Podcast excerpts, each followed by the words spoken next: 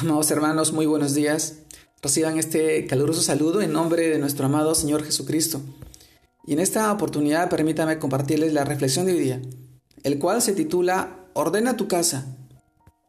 Y esto nos lleva al pasaje del libro de Isaías, capítulo 38, verso del 1 al 5, en el cual es, nos narra de esta manera, en aquellos días Ezequías enfermó de muerte, y vino a él el profeta Isaías, hijo de Amós, y le dijo, Jehová dice así, ordena tu casa porque morirás, y no vivirás.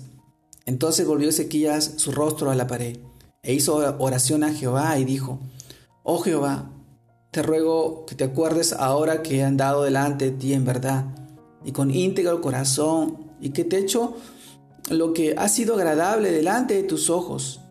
Y lloró Ezequías, con gran lloro. Entonces vino palabra de Jehová a Isaías diciendo, Ve y di a Ezequías, Jehová Dios de David, tu padre, dice así, he oído tu oración y he visto tus lágrimas, y aquí yo añado a tus días quince años más. Isaías capítulo 38, verso del 1 al 5. El título de hoy día, mis amados hermanos, ordena tu casa.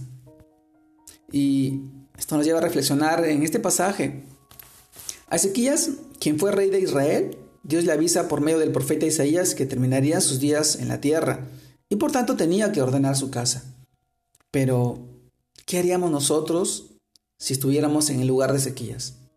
Y si nos avisara que tenemos pocos años o tal vez semanas de vida.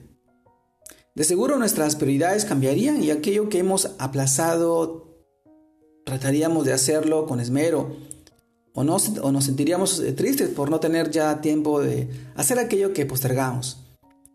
¿Qué cosa harías primero? Otra pregunta también que viene a, la mente es, ¿cómo dejarías tu casa en orden? Amados hermanos, el, rey Ezequías clamó a Dios y le fueron añadidos 15 años de vida. Pero luego de experimentar esta situación de enfermedad, el mismo rey escribe una oración de súplica y alabanza de la cual hoy podemos aprender varios principios. El primero de ellos, Debemos reconocer nuestra debilidad y nuestra fragilidad. No somos eternos. Por lo tanto, necesitamos a diario de la fortaleza que nos da Dios, aún en la enfermedad, en medio de esta enfermedad. Isaías eh, capítulo 38, verso 14. Ahí lo encontramos esta, esta porción. Segundo, ante la realidad de la muerte debemos vivir humildemente todos los años que nos restan. Isaías capítulo 38, verso 15. Qué importante es la humildad en nuestra vida. Pues no sabemos cuándo podemos irnos y vivir acumulando riquezas. Es una señal de, de prepotencia, de orgullo, de una vida equivocada, perspectiva del tiempo errónea. Como lo dice Eclesiastés también capítulo 5, verso 15. Como salió del vientre de su madre desnudo, así vuelve, yéndose tal como vino, y nada tiene de su trabajo para llevar en su mano. Tal como nacimos, así volveremos a la tierra. Del polvo fuimos y al polvo volveremos.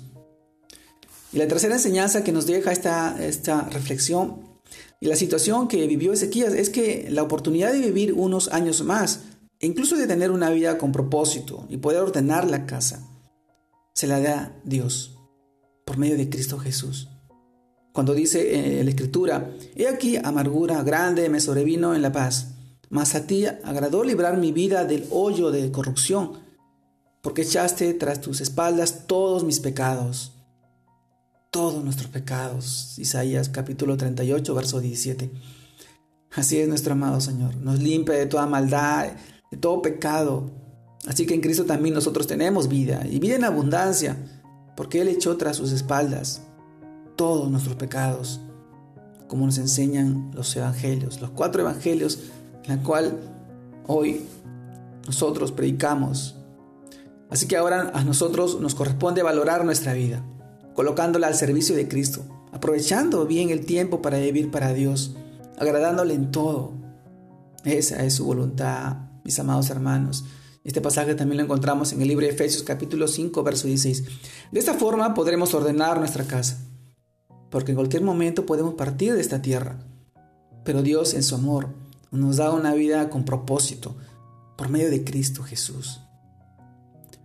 Hoy, amado hermano, Hoy mismo puedes tú iniciar ese cambio de vida si recibes a Cristo Jesús como tu Señor y tu Salvador, quien llevó el mismo, el mismo nuestros pecados en su cuerpo sobre el madero, para que nosotros, estando muertos a los pecados, a los delitos, vivamos a la justicia, y por cuya herida fuiste y fuimos hoy sanados. 1 Pedro capítulo 2, verso 24.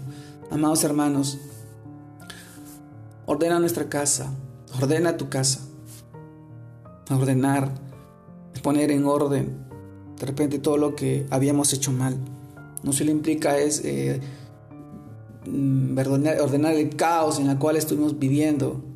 Ordenar también significa acercarnos al Señor en oración, en meditación, con un corazón humilde y arrepentido, sabiendo que Él tiene el control de todo y a nuestra vida, a la cual nosotros estamos pasando, Él puede obrar de una manera increíble en la vida de cada uno de aquellos que Él ama y sabe que tiene un propósito en este tiempo. Hoy te animo a que tú puedas ordenar tu vida, dejando atrás todo pecado y toda maldad, y postrándote a sus pies y pidiéndole perdón y misericordia, y te de bendiciones, no solamente a ti, sino a la vida de tus hijos y tu familia. Mis amados hermanos, Dios los guarde y los bendiga. Saludos a todos. Un abrazo a la distancia. Bendiciones en este día, en este fin de semana.